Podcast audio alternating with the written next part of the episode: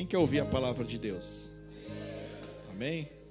Então, então vamos lá, né, queridos? Ouvir a palavra de Deus. Se Deus permitir, eu vou estar ministrando essa noite, né? E eu peço a graça de Deus. Então, você que trouxe a sua Bíblia, abra no livro de Atos, capítulo 7, a partir do verso 8. Atos, capítulo 7, do verso 8 ao verso 16. Atos 7, do 8 ao 16.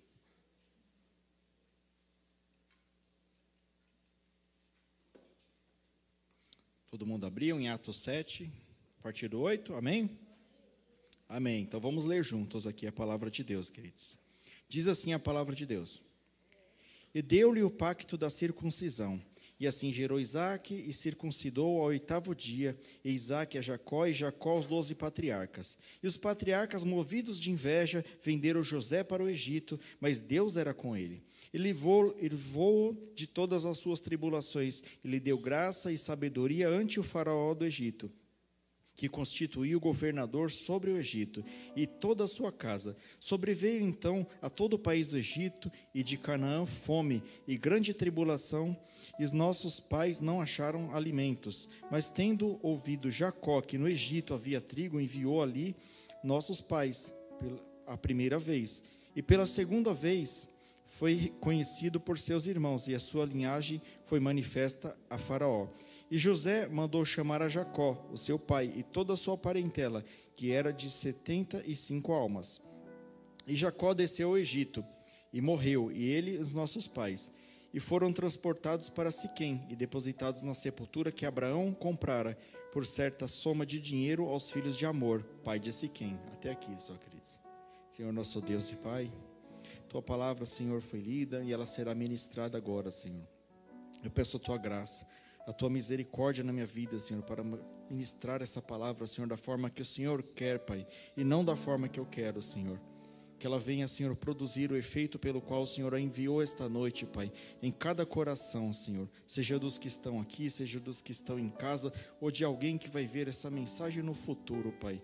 Que o Senhor, Pai, possa trabalhar em cada vida, em nome de Jesus. Usa-me para o louvor da tua glória. Amém. Então, queridos, deu título a essa mensagem, Propósitos de Deus para a sua vida. Né? Nós lemos aqui uma passagem do Novo Testamento, fazendo referência ao Velho Testamento. Né? Então, nós lemos aqui a passagem de José, né? José aqui sendo lembrado pelo escritor de Atos, que foi Lucas, né? Lucas escreveu Atos dos Apóstolos. Então, é, quando ele escreve isso, queridos, eu fiquei meditando nessa palavra, imaginando o seguinte: eu falei assim, porque se já existia a palavra de Deus, já existia a Torá e depois passaram a escrever o Novo Testamento, porque no Novo Testamento fizeram questão de lembrar de José. Não tem algo especial aí? Que a igreja, né, a igreja primitiva, a igreja cristã deveria saber? Por que, que eles colocariam essa passagem na, na, aqui no Novo Testamento se não fosse de alguma relevância, né? Então ele nos remete a esse Velho Testamento, né? Isso nos faz pensar, falar assim: mas Senhor, quais os propósitos para minha vida? Será que meu propósito é vir aqui domingo, aí eu volto para casa, aí eu janto, aí acordo segunda, trabalho, aí sexta-feira, aí venho no culto, vou no domingo, e vou de novo, e vou de novo. Minha vida é uma rotina. Será que esse é o propósito de Deus no reino de Deus para cada um de nós? Será que o propósito de Deus é só você trabalhar, ganhar dinheiro, depois morrer? Qual que é o propósito de Deus na nossa vida, né? Teve tantos homens aqui de Deus, homens abençoadíssimos, mulheres abençoadíssimas, que Deus fez grandes obras na vida deles. E eu? O que, que Deus pretende fazer na minha vida? Será que Deus não tem um plano na minha vida? Será que tem uns que nascem só para ficar ali esquentando cadeira mesmo? Ou será que Deus não tem um plano na vida de cada um de nós? Eu posso assegurar cada um de vocês, cada um de vocês, Deus tem um plano maravilhoso na vida de vocês. Na minha, na sua, na sua, na sua, em cada um que está aqui. Deus ele tem um plano maravilhoso para cumprir na nossa vida. Você pode imaginar com a sua mente limitada, ah, mas é impossível, né? Eu não sei nem ler direito. O que, que Deus pode fazer na minha vida? Ele pode fazer maravilha porque não é mais você, agora é Ele que habita em você. Então Deus ele tem planos maravilhosos, propósitos maravilhosos para cada um de nós e propósitos grandiosos, como houve aqui na vida de José. Mas de que forma nós podemos entender os propósitos de Deus na nossa vida? Que pistas que a Bíblia Sagrada deixa que nós podemos olhar aqui e tentar entender como que Deus agiu aqui na vida de José? Por que você pegou José como exemplo, pastor? Porque José, ele é, tirando ali, né, Jesus Cristo, que é o nosso maior exemplo, mas José, eu acho que ele é, seria um gabarito perfeito para o cristão atual. Como que o cristão atual deveria agir? E nós estamos passando exatamente as mesmas coisas que José passou no Egito e nós não estamos sabendo tratar as coisas da forma de Deus. E é isso que Deus quer tratar essa noite. Ele quer falar assim para você: olha, eu quero te abençoar, eu quero ter planos maravilhosos para você, mas é do meu modo, na minha forma. Eu sou o seu fabricante, eu sou o seu criador. Se não for da minha forma, não tem jeito, não vai dar certo. E é sobre isso que nós vamos falar um pouquinho. Olha só a promessa, eu afirmei para vocês que Deus tem planos maravilhosos. Olha a promessa aqui, ó. Porque eu bem sei os pensamentos que tem a vosso respeito, diz o Senhor, pensamentos de paz e não de mal, para vos dar o fim que esperais. Jeremias 29, 11. Deus tem pensamentos de paz sobre nós. Deus não quer que você fique para sempre no deserto. Deus não quer que você fique para sempre nesse sofrimento, nessa tormenta. Deus não tem prazer de te ver sofrer. Mas muitas vezes é necessário. Muitas vezes Deus precisa, né, pastor? Chegar para nós e falar assim: olha, vai lá para o deserto um pouquinho lá, que eu vou te ensinar alguma coisa. Antes de Deus levantar grandes homens, grandes mulheres, ele tratava primeiro. Quando ele levantou Moisés para levar o povo do Egito para a terra prometida, primeiro Moisés ficou 40 anos no deserto. Saiu fugido lá do Egito, ficou 40 anos no deserto. Esse é um exemplo. Quando Jesus ia ser tentado por Satanás, ele foi levado ao deserto. E muitas vezes você está no deserto, está reclamando para Deus. Não, Deus, mas eu estou aqui no deserto, o Senhor não está me vendo. Ele está te preparando para algo maior. Ele só vai te dar esse algo maior quando você estiver preparado. Acredite, acredite, eu passei por isso. Doze anos esperando, querido. Doze anos no deserto. Mas Deus me deu o que eu esperava dele. Então, contextualizando a história de José, né, só para a gente alinhar aqui para quem não conhece bem, José, né, ele era filho de Jacó e ele era um dos filhos preferidos de Jacó. Então, ele sofreu pela inveja dos seus irmãos, né? Então, o que, que seus irmãos fizeram? Pegaram ele e venderam ele como escravo para um povo chamado Ismaelitas, né? Levaram lá para os Ismaelitas. E ele acabou sendo vendido como escravo no Egito. Naquela época era comum essa prática. E acabou que ele foi ser escravo na, na casa de um oficial do exército lá chamado Potifar. E na casa desse Potifar, como José era um jovem que tudo que ele fazia era abençoado, Potifar colocou ele como mordomo e falou assim: Você vai cuidar de tudo que é meu aqui, porque tudo que você faz dá certo. Né? Essa é mais uma característica do povo de Deus.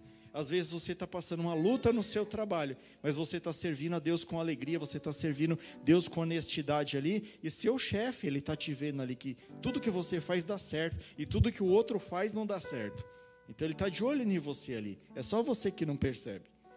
Então depois, queridos, ele servindo ali na casa de Potifar, ele foi tentado pela mulher do Potifar e ele respeitou o Senhor, ele não quis nada com a mulher. E aí foi acusado injustamente acabou indo parar na prisão. Né? Indo parar na prisão, ele acabou sendo promovido como carcereiro dos outros presos. Né? Você vê que onde colocava o camarada, ele se dava bem. Né? Estava lá escravo, mas estava bem. Foi para a prisão, mas foi ser chefe na prisão. Então, queridos, não tema, não importa onde Deus te colocar. Se Deus tem um plano na sua vida, queridos, e Ele tem, Ele vai te fazer passar por esse deserto, pelo que for, você vai passar junto com Ele. Você vai vencer essa aflição. Então, aí lá na prisão, José interpreta o sonho lá do, do copeiro lá, e ele acaba, e depois eles se lembram, né, contam para o rei, e depois ele acaba interpretando um outro sonho lá e vira governador no Egito. Né? Bem resumidamente a história, para não gastar muito tempo aqui. Ele acaba virando governador do Egito. Né? Egito era a maior potência que tinha lá no Oriente Médio, era o equivalente aos Estados Unidos hoje, um país assim de de primeiro mundo, né? Então todo mundo queria estar no Egito. Então imagina você ser o segundo homem nos Estados Unidos hoje, por exemplo, né? Só abaixo do presidente. Ele pegou um cargo de honra máxima, assim. E por fim, né, a última fase da história de José aqui, quando ele já está no auge, ele reencontra esses mesmos irmãos que o acusaram, que o venderam, né, jogaram ele lá num poço. Ele encontra esses irmãos e ele perdoa esses irmãos. Essa foi a história de José, bem resumidamente, da qual nós vamos tratar essa noite. Né? Então, queridos, José ele foi vendido para o Egito como se ele fosse um produto. O escravo naquela época era um produto, não era? Ele comprava e vendia assim como se fosse qualquer coisa. Então vamos fazer uma analogia usando a vida de José. Se José ele foi vendido como um produto, ele foi um bom produto ou um mau produto? Foi um bom produto, né? Aonde ele estava, ele funcionava bem. Então vamos fazer uma analogia com a Bíblia aqui agora. Imagina que José era um produto e a Bíblia era o manual de instruções dele. Por exemplo, você compra um equipamento, um celular. Quando você abre a caixinha do celular, quando você tira assim a capinha, a primeira coisa que está em cima é o quê? O manual. Manual de instruções. Qual é a perspectiva do fabricante daquele celular? Que você vai ler o, manual e que você vai usar da forma correta aquilo. Da mesma forma é Deus. Deus ele fez o manual do homem e ele espera, né, que nós, né, frutos da sua criação, usamos a, as instruções de forma correta. Por exemplo, lá na caixinha do celular está escrito assim: não coloque na água. Mas está explicando por que não coloca na água? Não coloque na água porque pode dar um curto-circuito? Não. Está escrito lá assim: não pode colocar na água. Aí você teimoso fala: ah, mas eu vou ver o que, que dá, né? Você vai lá, cata o celular na água. O que, que acontece? Já era o celular. E por que quando Deus fala para você assim: não peque, não minta, não mate, não roube, não faça isso, não faça aquilo, você faz só para ver. Aí você perde a garantia, queridos. Então eu queria falar de José, porque José, ele foi vendido como um produto, mas ele se tornou um produto aprovado. E todos nós criações de Deus. Nós somos criações, nós não somos produto. Eu estou apenas fazendo uma analogia. Estou né? apenas fazendo uma analogia aqui. Nós somos criações de Deus. O nosso manual está aqui. E se a gente seguir o que está aqui, nós seremos produtos bons e aprovados. E quando você é um produto bom, você engrandece o nome do seu fabricante. Né? Por que todo mundo gosta de comprar celular da Apple? Porque funciona bem, porque é bom, né? Então você segue a orientação ali direitinho, ele funciona bem. Que tipo de produto você tem sido? Será que você tem sido um xing ling? Que ninguém quer? Falar, ah, esse daí não presta, não. Isso aí vai estragar rapidinho, né? Aqueles, lá garantia sou Joe, né? Compra aqui dezão, né? Não, nós temos que ser o, melhor, nós temos que ser o Apple, nós temos que honrar o nome daquele que nos fez. Temos que honrar o nome de Deus. E foi o que aconteceu aqui, José. José ele honrou o nome de Deus até o fim. Ele foi citado no Velho e no Novo Testamento e está sendo citado hoje em 2022. Nós nascemos, queridos, para a honra e para a glória do nome de Deus. E é assim que nós temos que ser até o fim. Nós temos que perseverar até o fim. E muitas vezes algumas coisas não estão dando certo na sua vida. Aí você fala, pastor, tá quase bom, mas aquela parte profissional lá não tá legal. Será que você não ligou no 220 isso aí não, querido? Será que não tem alguma coisa errada aí na, na forma de uso desse aparelho aí, não? Então é isso que nós vamos ver aqui, né? Vamos ver, vamos olhar aqui para a vida de quem seguiu estritamente as orientações de Deus. Ele teve oportunidade, José teve oportunidades grandes de pecar, de se dar bem, de ficar rico, mas ele optou por cumprir aquilo que Deus tinha na vida dele. Ele sabia o que era certo e ele seguiu o certo, mesmo que custasse a sua liberdade. E é assim que nós temos que ser. Você fala, ah, pastor, mas hoje a gente não vai preso. Mas você pode ficar preso no vício. Se você não seguir a palavra de Deus, você pode ficar preso nas drogas. Se você não seguir a palavra de Deus, você pode morrer aí na rua aí, arrumando briga aí, bebendo, fazendo o que você bem quer da sua vida. Por exemplo, a palavra de Deus fala, né, que quem não comer da carne e não beber do sangue, não tem parte com ele. Então, se você não congrega, se você não toma ceia, né, em memória de Cristo, você não tem parte com Ele, porque isso está escrito aqui. Está sendo pregado aí fora que eu tenho minha própria comunhão com Deus, que eu oro em casa, eu faço o que eu quero, né? Mas eu, eu tenho Deus no meu coração. Mas você congrega? Não. Você faz as obras aqui para Deus aqui, você ajuda o necessitado, você visita o doente, você faz aquilo que está aqui na Bíblia? Não. Então você não tem parte com Deus, você está fora dos planos de Deus. E talvez isso que está afetando a nossa vida hoje. Talvez algumas coisas não dão certo na nossa vida, por isso, porque a gente não está apto a seguir 100% daquilo que Deus mandou nós seguir. Às vezes nós queremos fazer somente aquilo que é conveniente. Ah, pastor, mas tem que perdoar. Não, perdoar é difícil. Perdoar não. Eu não perdoo, mas eu dou cesta básica. Adianta? Adianta bolhufas. Adianta nada. Você tem que fazer tudo. Se Deus falou para perdoar, Perdoe. Eu sei que é difícil, mas perdoe. Se Deus falou para amar, ame. Nós não temos que ficar seletivos. Ah, mas eu vou fazer essa parte, essa parte não.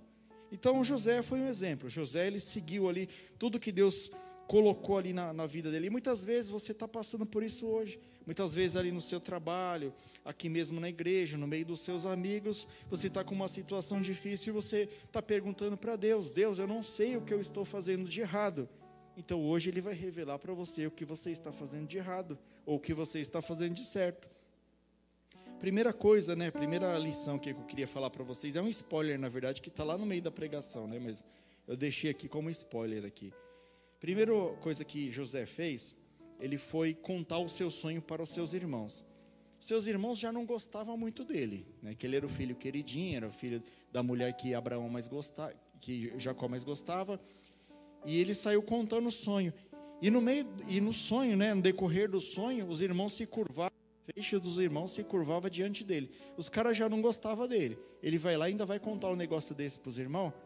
Então, queridos, quando você tiver planos para a sua vida, quando Deus estiver te abençoando, saiba com quem você fala, porque tá cheio de irmãos, ó, como esses irmãos invejosos aqui, tá cheio de irmãos da mesma forma aí fora, viu?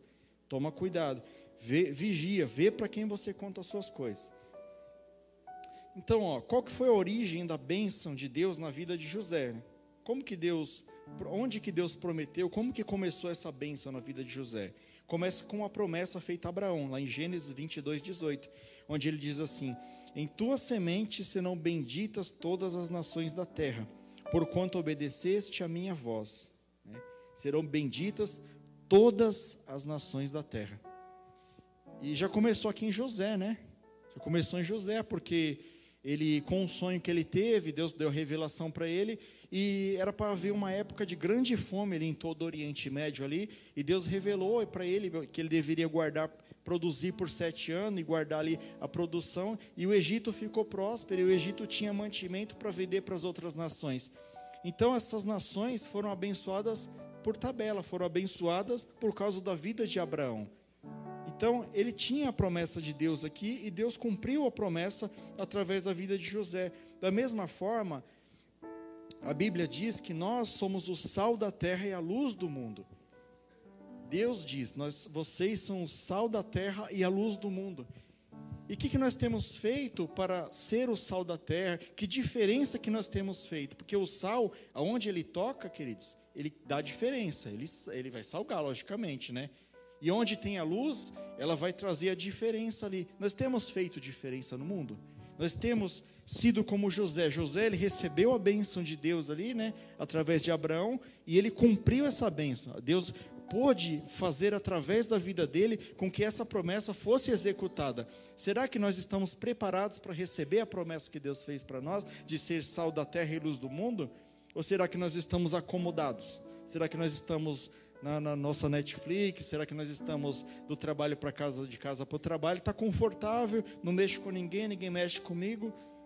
Não, queridos, isso está errado.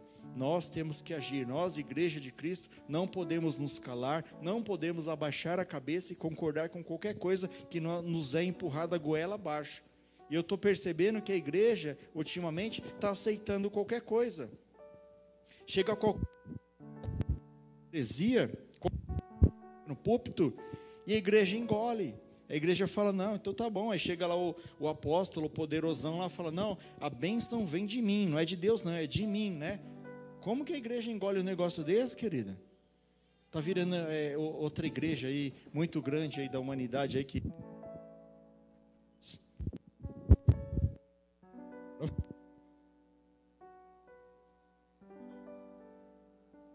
Falhou.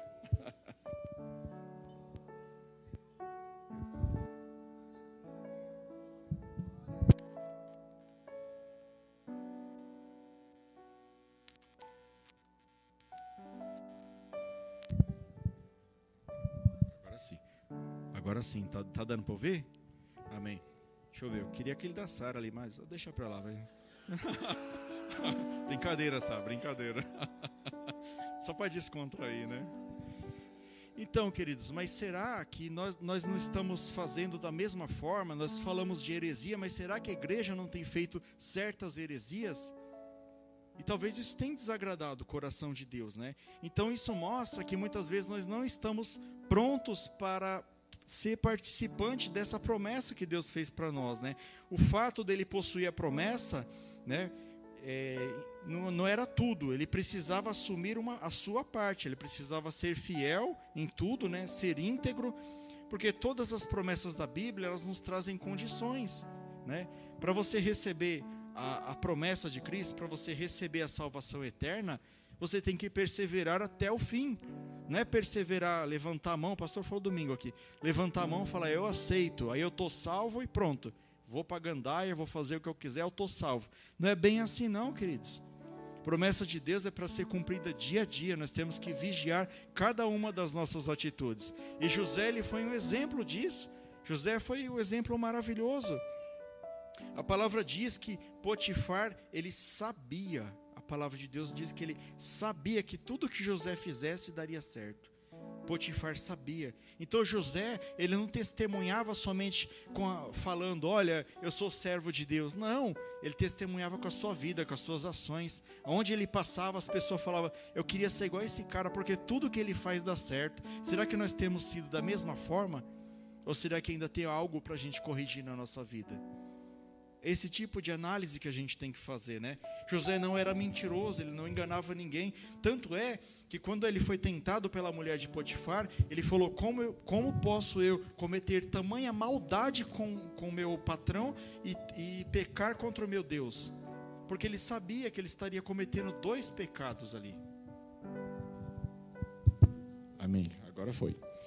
Ele sabia que ele estaria cometendo dois pecados ali. Ele estaria traindo a confiança do seu patrão e traindo ali a confiança em Deus. Então nós temos que ser da mesma forma íntegros, honestos, corretos, até mesmo nas pequenas coisas. Às vezes você acha que existe pecado, pecadinho e pecadão, né? Então você fala, ah, esse não é um pecadão, Deus perdoa, né? Não é assim não, queridos. Nós temos que ser honestos em exatamente tudo. Eu vou dar um spoiler aqui, não sei se pode, mas quando você vai comprar quiabo, né? Essa daí o pastor conhece. Quando você vai comprar quiabo lá, você quebra a pontinha do quiabo, não quebra? Para ver se está bom ou se está ruim. E aquele quiabo quebrado que estava ruim lá, o que, que você faz com ele? Você larga lá, né? Prejuízo para o dono da banca lá. Isso é ser honesto? Não é não. Você vê como que é nas pequenas coisas.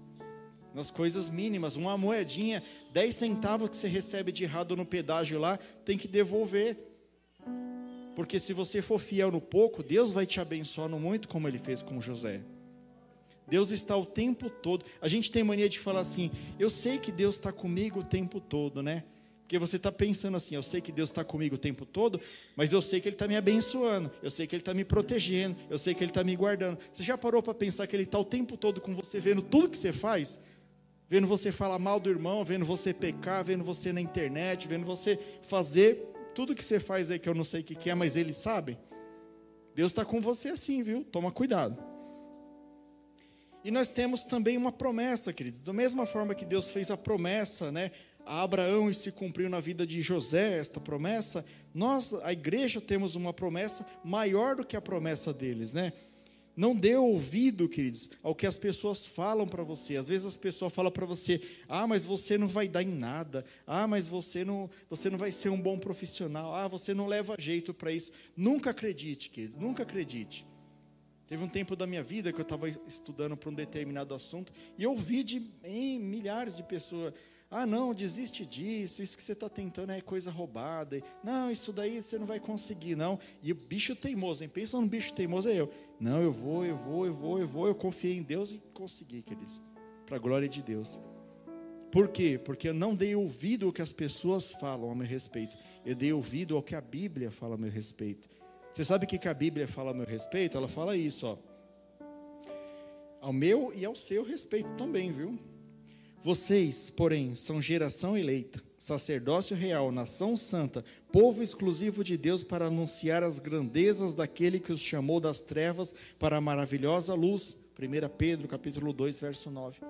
É para isso que Deus te chamou. Deus não te chamou para você ficar preocupado com as coisas desse mundo, para você ficar preocupado o que, que você vai comer amanhã. Ele te chamou para ser co-participante no reino de Deus, sacerdócio real, nação santa, povo exclusivo de Deus. Você devia se alegrar por isso, queridos. Porque Deus, se tem uma coisa que Deus preza é pela sua palavra, pelo cumprimento da sua palavra. E se ele prometeu isso na sua palavra, é isso que nós somos. Não fique desanimado, não fique triste. Muitas vezes você fala: Ah, pastor, mas eu, eu sou um coitadinho, ninguém me visita, eu não sou ninguém. Queridos, você é nação santa, você é filho de Deus, filho de Deus Todo-Poderoso. E você está pecando quando você fala que ninguém te visita, porque o Espírito Santo está aí com você. Mas, pastor, o que, que Deus não gosta? Queridos, você vai ter que ler a Bíblia inteira, que a Bíblia inteira tem muita coisa que Deus não gosta, né? Mas eu achei aqui um, um versículo que ele consegue concatenar bem, ele resumir bem ali. Eu vou ler para vocês aqui, vocês vão entender. Eu vou explicar cada um deles, tá? Diz assim lá em Provérbios capítulo 6, versos 16 ao 19. Estas seis coisas o Senhor odeia, e a sétima ele abomina olhos altivos, língua mentirosa, mãos que derramam sangue inocente, o coração que maquina pensamentos perversos, pés que se apressam para correr para o mal, a testemunha falsa que profere mentiras, e o último, o que semeia contenda entre os irmãos. Eita Deus maravilhoso, né? Se você faz alguma coisa dessas daqui, você é um produto quebrado, você é um produto fora da garantia. Você não está seguindo as recomendações do seu fabricante. Então você está fora da garantia dele. Ele não pode te garantir, porque você não está cumprindo. E o que é cada uma dessas coisas, pastor? Vou tentar explicar rapidamente. Olhos altivos, né? É aquele camarada que se sente superior, muito digno, né? Muito digno em comparação aos outros. É o cara que fala assim: Eu sou mais crente do que todo mundo aqui. Eu tenho mais comunhão com Deus, porque eu sou o pastor Rafael. E Deus fala direto comigo e não fala com vocês. Deus me, né, me perdoe por isso aí, né? Foi só uma ilustração, queridos. Mas é o cara que tem olhos altivos, é aquele que se acha superior a todo mundo. Deus odeia isso, porque Deus ama a humildade. Ele mandou o filho dele aqui, queridos, ser crucificado, ser morto, ser sepultado, ressuscitar ao terceiro dia, né? O próprio Deus veio aqui de forma humilde, nasceu pobre, não tinha onde reclinar a cabeça. E o camarada vem ser altivo, porque eu sou, eu faço. Não, queridos, Deus não gosta disso. Seja humilde, seja humilde o máximo que você puder. Você pode ter milhões na sua conta lá, mas seja humilde, queridos. Trate a pessoa A e a pessoa B da mesma forma. Não trate ninguém com diferença, porque nem mesmo Deus faz acepção de pessoas. Outra coisa que Deus odeia, pastor, ele odeia a língua mentirosa. Eita, esse daqui é. Ultimamente está brabo, né? É a pessoa que engana, é o trapaceiro, o traiçoeiro, a pessoa que promete e não cumpre. Não, pastor, pode deixar, eu vou lá, pode deixar, eu vou. Não vai, não vai, não justifica, não fala nada. Não, eu vou pagar você, não paga. Queridos, antigamente, né, eu, eu ouço o pessoal mais antigo falar, eu não participei, eles falavam que você chegava num lugar para fazer um crediário. Se você falasse que você era evangélico, na hora, aprovava lá. Está aprovado, você é evangélico, eu sei que vai pagar. Agora você fala assim, não, eu queria alugar um prédio, Irineu, para fazer uma igreja. O cara pede comprovante de tudo, pede fiador, pede tudo lá de garantir lá, porque tem igreja dando bonde aí nos locador. Então nós não podemos ser mentirosos. A palavra do crente tem que ser sim, sim e não, não. Né? Se você prometeu, prometeu, cumpra aquilo que você prometeu. Então Deus odeia a pessoa mentirosa. Se você é mentiroso, isso pode ser uma coisa que está te prejudicando. Mãos que derramam sangue inocente. Aqui a gente já remete direto ao assassino, né? A pessoa que mata, a pessoa que, que, que gosta de bater nos outros, que derrama sangue inocente. Mas aqui você pode entender uma coisa também, queridos, uma coisa polêmica ultimamente: o aborto. Né? Uma criança que está ali no ventre da mãe dela, ele é inocente, ele não tem como se defender. Aí a pessoa vai lá e comete um aborto. Será que Deus se agrada disso? O que, que vocês acham? Deus não se agrada, queridos. Não se agrada. E aqui a palavra diz que Deus odeia, né? Eu falei não se agrada aqui para dar um eufemismo, mas aqui está falando que Deus odeia quem derrama sangue inocente. E hoje é uma coisa que está sendo tratada com naturalidade. Ah, vamos votar o aborto. Ah, vota aí. Ah, pode abortar à vontade agora. Deus não se agrada disso, queridos. Então, fica muito esperto você na hora de você escolher o seu candidato. Analise os planos de governo dele. Né? Próximo. O coração que maquina pensamentos perversos, né? É quando a pessoa trama, planeja vingança, às vezes pagar o mal com o mal, né? É aquele, aquela camarada que você fez uma coisa para ele e a Bíblia fala que ele tem que te perdoar. Mas sabe o que o cara faz? Ele passa 24 horas pensando como que ele vai vingar de você. Aí ele fala assim: não, pastor pisou no meu pé. Aí, mas o pastor Rubens, Hum, eu não gosto quando ele prega, que ele prega muito bravo, né? O pastor é muito bravo. E começa a inventar coisa do pastor e espalhar para todo mundo, porque ele está bravo que o pastor pisou no pé dele. E ele fica tentando se vingar de qualquer jeito. Ô irmão, nós temos que perdoar. Nós temos que perdoar, nós não podemos ser pessoa que, que, se, que tem pensamentos perversos, pensamentos de mal. Acabei de ler aqui que Deus tem pensamentos bons para nós e nós temos pensamentos de mal ao nosso irmão. A palavra de Deus fala que se você não ama seu irmão que está perto de você e diz que ama a Deus, você é um mentiroso.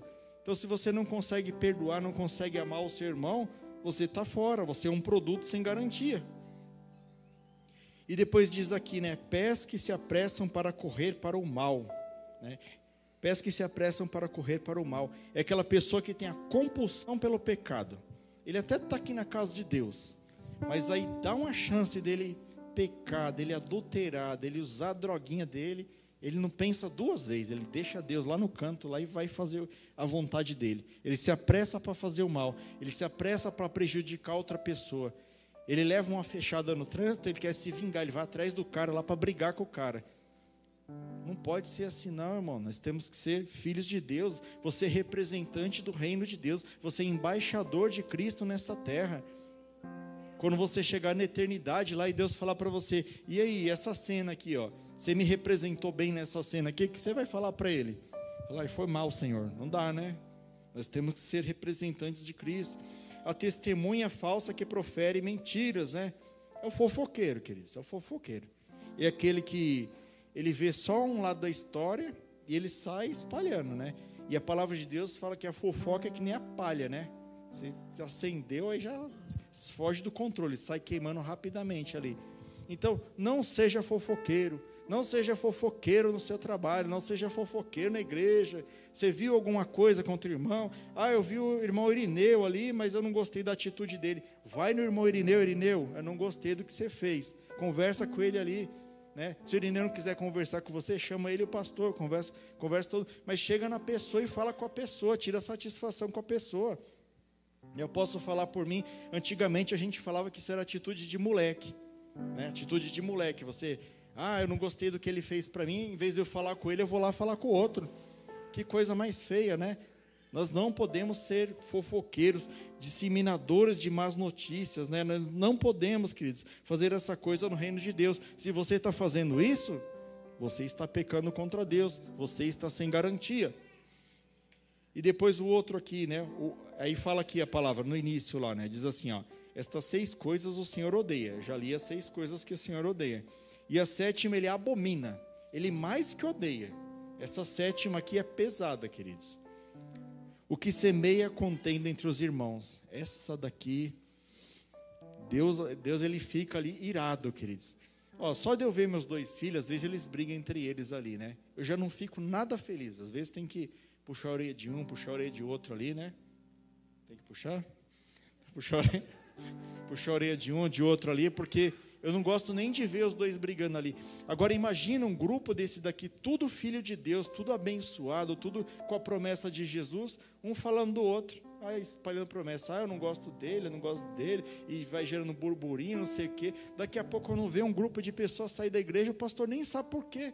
O pastor fala, mas o que está acontecendo, irmão? Por que você está indo embora? Não, eu não concordo com a visão. Aí foi discutido visão, foi discutido caráter, foi discutido tudo, e a gente não está nem sabendo. Não seja essa pessoa, irmão. Não, não leve irmãos para fora da igreja. Não cause contenda entre os irmãos. Nós já tivemos maus experiências aqui de irmãos que tiraram outros irmãos da igreja, aí nem ele ficou e nem o outro ficou. Você sabe o que, que ele é na visão de Deus? Ele é um amaldiçoado. Não é eu que estou falando, eu vou ler para vocês aqui. Ó. Mas Qualquer que escandalizar um destes pequeninos que crê em mim, melhor que lhe fora que lhe pendurasse ao pescoço uma mó de azenha e se submergisse na profundeza do mar. Mateus 18, 6. A palavra de Deus fala. Se você é uma pessoa que está tirando os irmãos do caminho de Deus e está abandonando eles aí fora, é melhor que você morra afogado aí não, no fundo do mar aí. Está falando a palavra aqui, não sou eu que estou falando não. Deus odeia esse tipo de coisa, queridos. Então, é, essa sétima, esse sétimo item que eu li aqui, ele é um, uma junção de todos os outros seis, né? É a pessoa que ela já está ali dominada pelo próprio Satanás mesmo. Então, se você é uma pessoa que comete algum tipo dessas coisas, ou você comete algum outro tipo de maldade, de pecado que está descrito na Bíblia, você está fora da promessa de Deus. Não adianta você querer receber aquilo que é de Deus se você não está cumprindo aquilo que Ele mandou te cumprir fazendo analogia do produto lá, né? Se eu fizer mau uso do meu celular, ele perde a garantia. Se eu comprar um carro e mandar arrumar no mecânico, o Zé da esquina ali, e depois levar lá, lá na concessionária falar, eu quero a garantia, ele vai falar, não, era para você ter trazido aqui no fabricante. E onde você tem procurado seu fabricante? Quem, quem, aonde você tem buscado ajuda? Você tem buscado ajuda em Deus? Você tem buscado ajuda em livro de autoajuda? Você tem buscado ajuda em Deus ou na, na mulher que lê a mão lá? Você tem que buscar ajuda no lugar certo, queridos. O lugar certo é na palavra de Deus, é na igreja, é no aconselhamento, é na comunhão com os irmãos. Busque se consertar no lugar certo. Eu louvo a Deus, queridos, porque vocês estão aqui. Eu louvo a Deus mesmo, porque vocês estão aqui, vocês estão recebendo essa palavra dura, mas vocês, eu tenho certeza que vocês vão sair daqui pensativo. Pastor, mas o que, que Deus gosta então, né? Então vamos pegar algumas coisas que Deus gosta aqui na vida de José, né? Bom, primeira coisa que Deus admirou aqui na vida de José, fugir do pecado e da possibilidade do pecado, né? Ele estava cercado de mal, de inveja, de ciúme, de ódio, né? Vê aqui o que fala em Gênesis 37, 4. Vendo, pois, os seus irmãos que seu pai amava mais do que a todos eles odiaram-no e não podiam falar com ele pacificamente. Então ele, ele era odiado simplesmente pelo fato dele existir. Né? Ele não tinha feito nada contra os irmãos dele, mas ele era amado e os irmãos odiavam ele. Vocês reconhecem uma situação aí no tempo atual? A igreja, né? Nós não fizemos nada contra o mundo, nós não fazemos nada de mal para o mundo, muito pelo contrário, nós fazemos aquilo que nós podemos para ajudar mas mesmo assim o mundo nos odeia. O simples fato de você chegar no seu trabalho e falar: "Não, eu sou, eu sou da comunidade núclea, eu sou pastor, eu sou diácono, eu sou intercessor", já causa já metade lá no meu serviço já não gosta muito de mim não. Eles nem me conhecem, mas não gostam porque eu sou crente. Entendeu? E era o que acontecia aqui no caso de José, né? José, o simples fato dele existir, dele ser amado do pai, como nós somos amados do nosso pai, causa ojeriza do mundo, o mundo não quer saber de você. Mas não deixe se abalar por isso, queridos. Não deixe se abalar. Fuja, não conte as coisas para todo mundo. Vigia com quem você tem amizade, vigia com quem você está andando, né? O pastor falou domingo aqui: diga-me com quem tu anda, que eu direi quem tu és, né? E é exatamente isso mesmo, queridos. Vigia quem são suas amizades, vigia para quem você conta as coisas, né? nós temos que fugir do pecado e da possibilidade do pecado, né? Nós temos que nos livrar dele antes mesmo que ele se achegue até nós. Não fica testando o pecado, não fica esperando o pecado vir para você falar assim: deixa eu ver se eu sou forte na frente do pecado. Quando o pecado chegou diante de José, o que, que ele fez? Ó, rapou, deixou até a capa para trás lá, saiu ó, vazado. Por quê? Tá certo ele, queridos. Não fica tentando, não, falando assim, não, eu sou, sou um cristão antigo, eu sei o que eu estou fazendo. Você sabe o que você está fazendo, mas Satanás é astuto, ele te pega na curva. Não fica testando, não. Surgiu a oportunidade de pecar, ó, sai fora. Faça como José. O que outra coisa que atraiu aqui na vida de José, né? A importância da honestidade, é ser fiel nas pequenas coisas. Eu falei agora há pouco aqui, né? É, você já viu aquele ditado, né? Acho que foi falado domingo aqui que a gente não tropeça em pedra grande, né? A gente tropeça em pedrinha. E às vezes, numa pequena coisa ali, você é desonesto com Deus e aquilo está impedindo de Deus te dar algo maior na sua vida. Entrega a sua vida completa para Deus, não deixa de pecar contra o Senhor. Olha o que diz em Gênesis 39, 21 ao 23. O Senhor, porém, estava com José, estendeu sobre ele toda a sua benignidade e deu-lhe graça aos olhos do carcereiro Mor. E o carcereiro Mor entregou na mão de José todos os presos que estavam na casa de cárcere, e ele ordenava tudo o que fazia ali. E o carcereiro Mor não tinha cuidado nenhum, e o carcereiro Mor não teve cuidado de nenhuma coisa que não estava na mão dele, porquanto o Senhor estava com ele, e tudo o que fazia o Senhor prosperava. A segunda vez que a Bíblia fala isso, né? Ele prosperava na prisão, depois ele prosperava na casa do Potifar, aonde ele estava prosperava. Quando ele foi governador, prosperou também. Mas por que, que Deus prosperava José? Porque José era fiel em tudo. José era fiel nas pequenas coisas. Será que nós temos sido fiel como José? Será que nós temos entregado a nossa vida de corpo e alma para Deus? Ou será que você tem guardado o seu pecadinho de estimação no bolso aí? Será que você fala, Senhor, eu entrego todos os meus pecados para ti, menos esse aqui. Esse aqui eu vou ver o que, que eu vou fazer com ele depois. Não, querido, entrega o pecado para Deus. Entrega todo o seu pecado. Se livra, se limpa de tudo isso daí.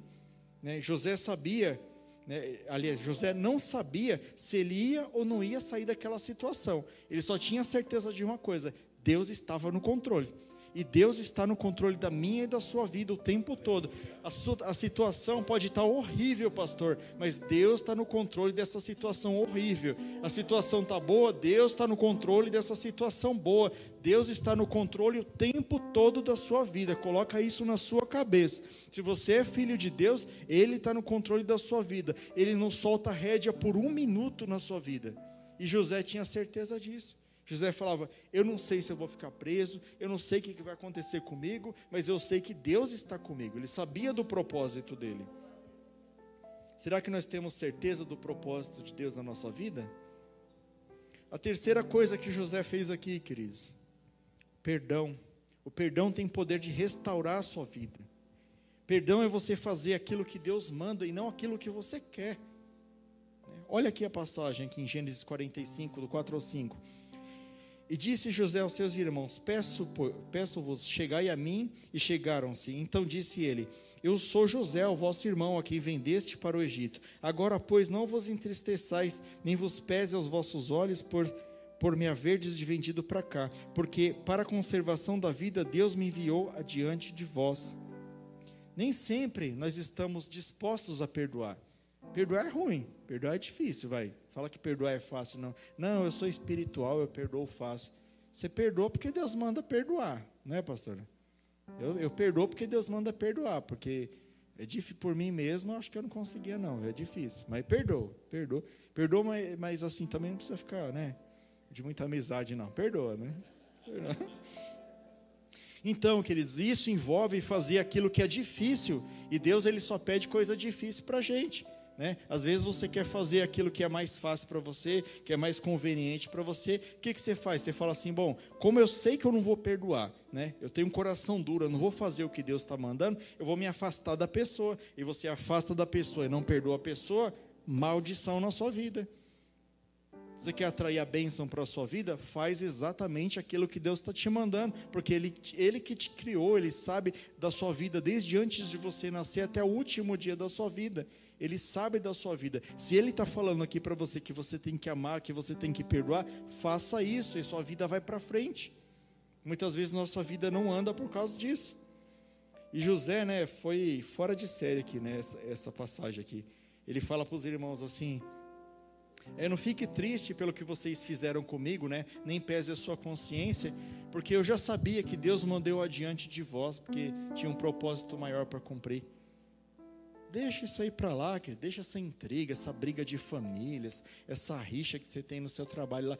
Deixa isso para lá. Deus tem plano maior para você. Deus vai te fazer reinar sobre essa terra. Jesus vai voltar, queridos. E a palavra diz que quando Ele voltar para nos buscar, nós voltaremos para reinar com Ele. Deixa tudo isso daí. Isso daí é tudo é passageiro. Nós vamos morrer, vai ficar tudo aí. Nada disso importa. E aqui mais uma coisa que, que Deus observou na vida dele, né?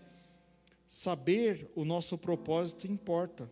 Né? O nosso propósito da igreja atual, nosso propósito é Cristo. É, nós recebemos a salvação eterna pelo sacrifício de Cristo e nós temos que ser Cristo nesse mundo. Ide por todo mundo e pregar o evangelho a toda criatura. A nossa função é pregar Cristo, é falar de Cristo, é viver Cristo nesse mundo. Nós temos que ser Cristo nesse mundo. E José ele entendeu isso na época dele. A palavra diz assim: em Gênesis 45, 7. Pelo que Deus me enviou adiante de vós para conservar a vossa sucessão na terra e para guardar-vos em vida por um grande livramento. O povo de Deus, nós, a igreja hoje, somos responsáveis por um grande livramento. As pessoas que aceitarem Jesus como Senhor e Salvador, elas herdarão a vida eterna e deixarão de receber a, justiça de Deus, que é a condenação eterna no inferno com Satanás e os seus demônios. Aquela pessoa da qual você pregar da palavra de Deus, você está dando uma salvação para ela que nem ela imagina o tamanho da bênção que ela está recebendo.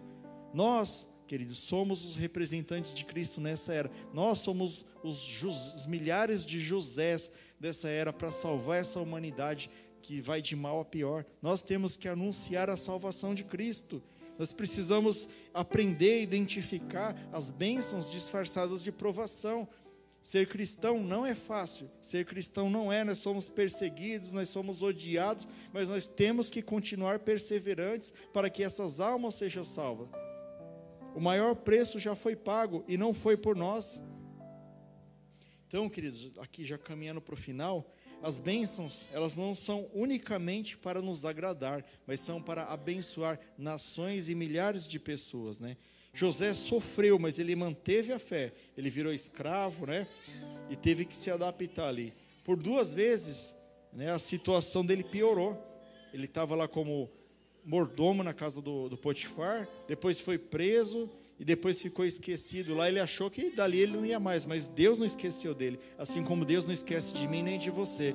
Às vezes você está lá no fundo do poço, mas Deus está vendo, Ele está com você lá. Na hora oportuna, Ele vai dar a sua bênção, Ele vai te tirar de lá, mas Ele está precisando de te testar mais um pouquinho. Ele estava lá, preso, não tinha ninguém animando ele, mas ele guardou a palavra, né? Nós temos que guardar isso aqui no nosso coração. Eu falei aqui para as crianças, eu falei assim que elas aprendam da palavra de Deus para que elas guardem no coração e não voltem a pecar contra ti. Nós temos que guardar isso aqui no nosso coração, porque no dia que você estiver sozinho, esse monte de amigo que, que diz ser seu amigo aí, ó, a hora que você ficar pobre, a hora que você ficar mal, ó, vai sumir tudo. O único que vai ficar com você é Jesus Cristo. Esse não te abandona. Esse pode todo mundo te abandonar, esse não te abandona nunca. Esse eu garanto, querido. Esse não te abandona. Se você guardar Jesus no seu coração, você não se perde.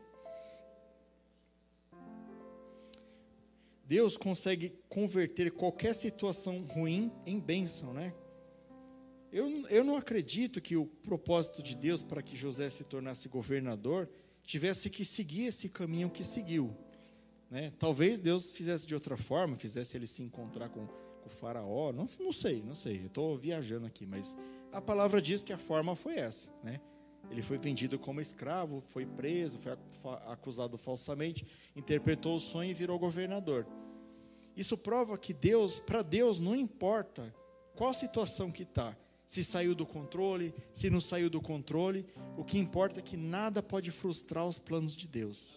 Nada frustra os planos de Deus na sua vida. Se Deus determinou, irmã, você vai ser bênção no meu reino, você vai salvar milhares de almas, pode acontecer o que for, pode chover, pode não chover, pode acontecer qualquer coisa, você vai cumprir o propósito de Deus, porque os planos dele não podem ser frustrados, assim como foi aqui na vida de José.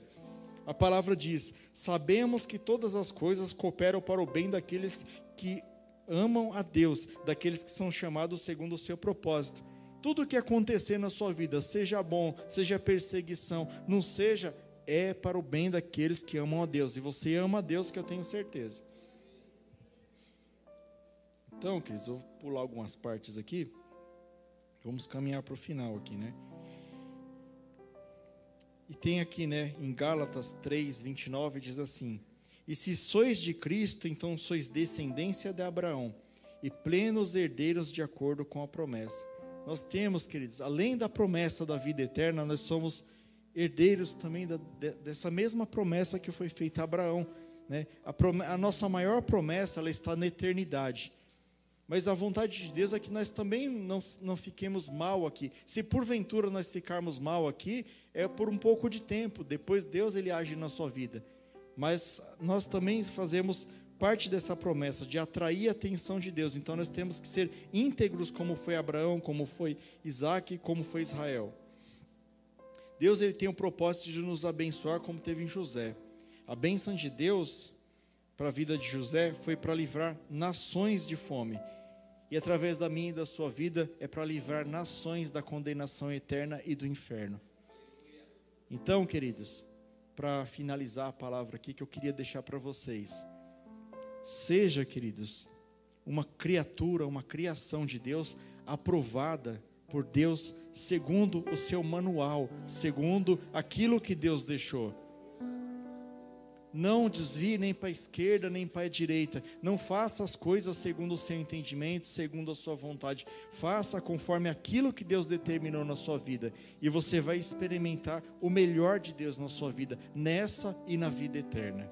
Amém? Então, esta foi a palavra. Gostaria de louvar o Senhor, chamar o pastor aqui. Não? Pode ser? Ah.